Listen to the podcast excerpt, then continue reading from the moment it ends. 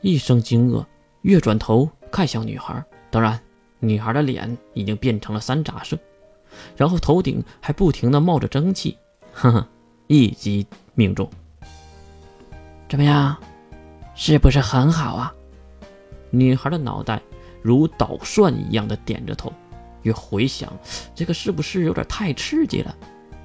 啊，算了，反正他都成年了，没什么好不好的，对吧？水魔族多少岁算成年呢？月自言自语也是很厉害，给自己传教的行为还找着借口。再看女孩已经将脑袋埋入本子中，无法自拔了。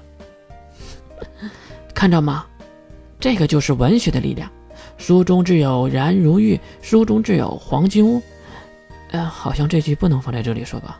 欣赏完一本后，女孩红着脸再次牵起了月的手，然后看向手中那另外一本，估计是想要。不过月怎么可能放弃这个占便宜的机会呢？这本给你是可以，不过你得改掉你怕生的坏毛病。女孩眼睛没有离开月的手，只是点着头。那就从打招呼开始，我说一句，你学一句。重复点头的女孩仿佛被万恶的月奴役了。来，和我说，吴越哥哥最帅了，以后我一定要嫁给吴越哥哥当老婆，每天晚上和吴越哥哥。我操，干嘛你？一拳重击在月的头顶砸了下来。月回头看了一眼，当然是水兵。喂，你教我家妹妹说什么呢？干嘛打我？你这个妹控！月捂着头顶，大声的喊着，而女孩也是随着月手中的动作来回转着脑袋。水兵来到女孩的面前，水串，这个老色狼没对你做什么吧？水串马上一低头，然后脸又红了起来，头顶不停的喷出蒸汽。话说这是在烧煤吗？看到这个情况，水兵瞪大了凶狠的眼睛，转头看向了月：“你这个家伙对我妹妹干了什么？”边说，水兵就扑了上来，月一脚踢开水兵。喂，我就是给他看了一本本质瘾 BL 的。水兵在地面爬了起来，然后就愣住了。啊，啥是 BL 啊？一旁的水串将手中的本子递给了水兵，水兵也是接过来翻了几页，然后脸瞬间化为了黑色。对，就是个表情。月当时发现买错的时候也是这个表情。哈哈！吴越，你他妈的给我妹妹都看了什么？气得水兵一下子将本子丢出好远，而水串也是跳了出去，一把接住。见此状况，水兵愣住了。完喽，水兵，你妹妹变腐朽的女孩了。再看水兵已经长出了犄角，口吐黑气，化为了厉鬼的样子。嗯，你说什么？你这个罪魁祸首还在笑？你竟然敢污染我妹妹纯洁的灵魂！天珠！天珠！嬉皮笑脸的月知道自己惹事儿了。哎，水兵，你冷静！水兵，你叫我冷静！边说，水兵挥起利爪就走向了月。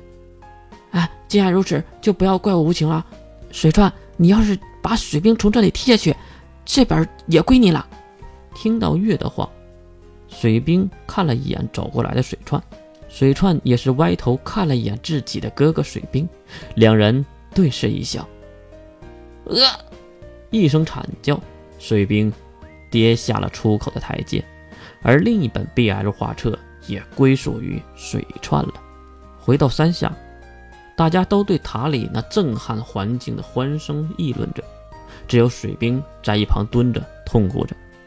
付小孩走过来，好奇地问道：“喂，这水兵是怎么了？